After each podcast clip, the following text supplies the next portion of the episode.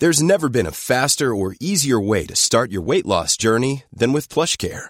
PlushCare accepts most insurance plans and gives you online access to board-certified physicians who can prescribe FDA-approved weight loss medications like Wigovi and Zepbound for those who qualify. Take charge of your health and speak with a board-certified physician about a weight loss plan that's right for you. Get started today at plushcare.com slash weight loss. That's plushcare.com slash weight loss. plushcare.com slash weight loss.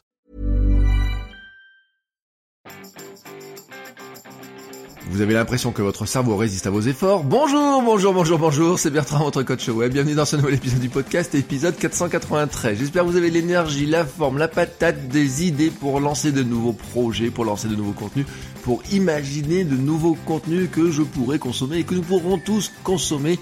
Ne gardez pas vos idées pour vous, partagez-les au monde. Et pour ça, il vous faut peut-être un peu de motivation pour arriver à les concrétiser, parce que des fois, oui, vous avez des idées, des fois vous avez envie de faire des choses, mais vous sentez une certaine résistance ou une certaine attirance pour des choses, hein, euh, c'était le sujet de cette semaine sur la motivation, pour des choses qui finalement vous attirent plus que d'autres, hein, dire bah tiens je vais aujourd'hui prendre une petite journée de repos, aujourd'hui je regarde une série Netflix, aujourd'hui je vais jouer à ma Nintendo Switch au lieu d'imaginer une nouvelle vidéo, ben voilà, des fois on est comme ça, on n'a pas envie, on a une résistance qui est en nous. On a, c'est pas qu'on n'a pas envie, c'est qu'on a une résistance. Cette résistance-là, je l'avais, euh, je vous en avais déjà parlé dans l'épisode 360.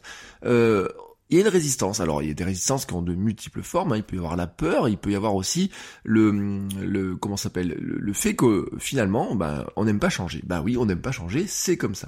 Et donc pour finir cette semaine sur la motivation, demain je diffuserai euh, l'interview d'un créateur qui vous donnera, je pense, une autre forme de motivation, peut-être par son parcours.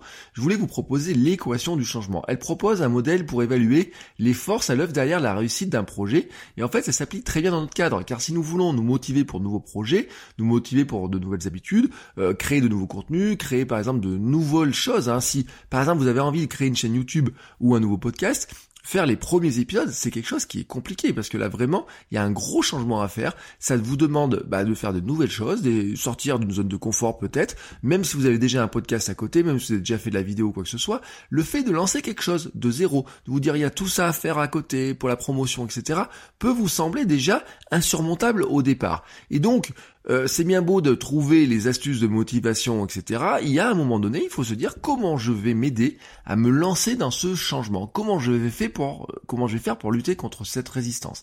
C'est quelque chose qui peut être compliqué, surtout quand il faut changer quelque chose en nous, des habitudes qui sont parfois très ancrées, ou alors quand il faut remplacer quelque chose qui nous semble assez agréable, assez pratique, par quelque chose qui nous semble un petit peu désagréable au départ, mais avec lequel on espère faire quelque chose de nouveau.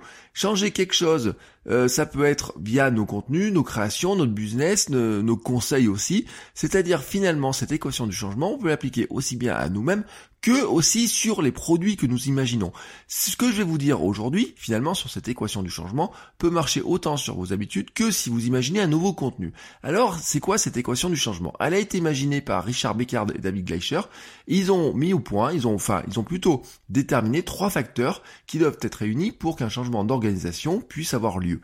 C'est simple, hein, vous allez voir, c'est très, très simple à imaginer. C'est très très simple à, se à matérialiser.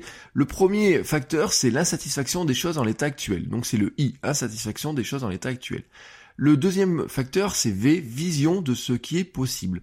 Le troisième, c'est P, premier pas pour concrétiser cette vision. Et le produit de ces trois facteurs doit être supérieur à R, la fameuse résistance. Ce qui donne un I fois V fois P supérieur à R, donc insatisfaction fois vision fois premier pas, supérieur à résistance.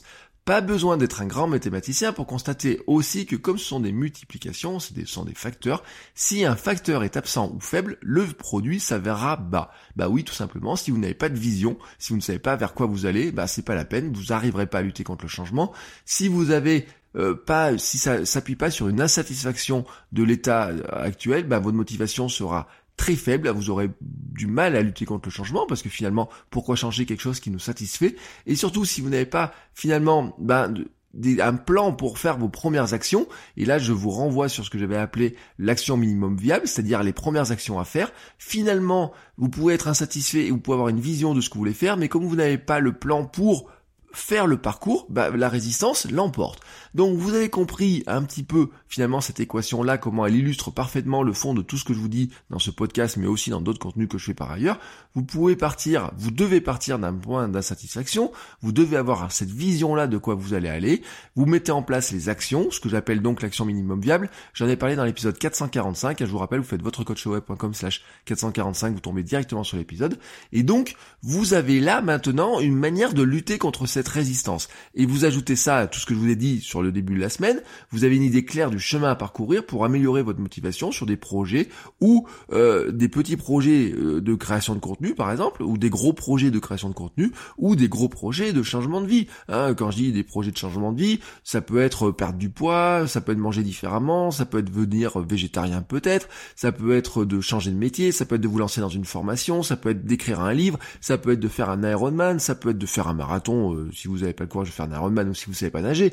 Bref, je veux dire que ça peut, ça peut fonctionner pour des petits projets du quotidien, des petites tâches du quotidien. Euh, par exemple, euh, ranger mon bureau, vous voyez, ranger mon bureau, bah oui, ça peut, on peut appliquer. Ma résistance à changer mon à ranger mon bureau était forte, mais j'ai trouvé un moyen pour hacker ma motivation sur ce plan-là. Hein. C'était pendant mes, mes euh, Noël, vous voyez, pendant les vacances de Noël, voilà, grosso modo.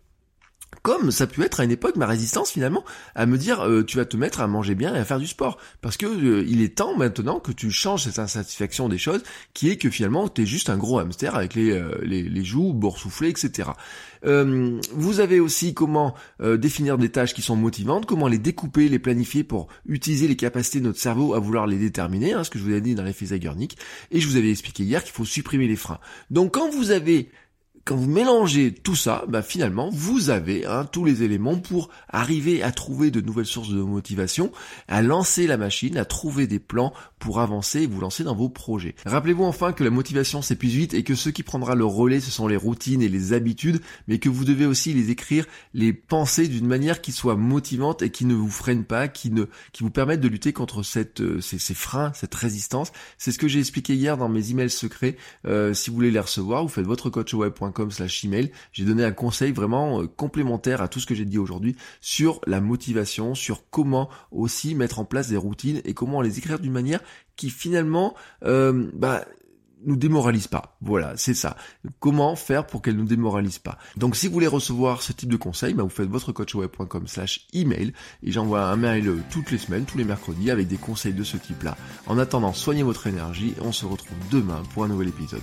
Ciao ciao les créateurs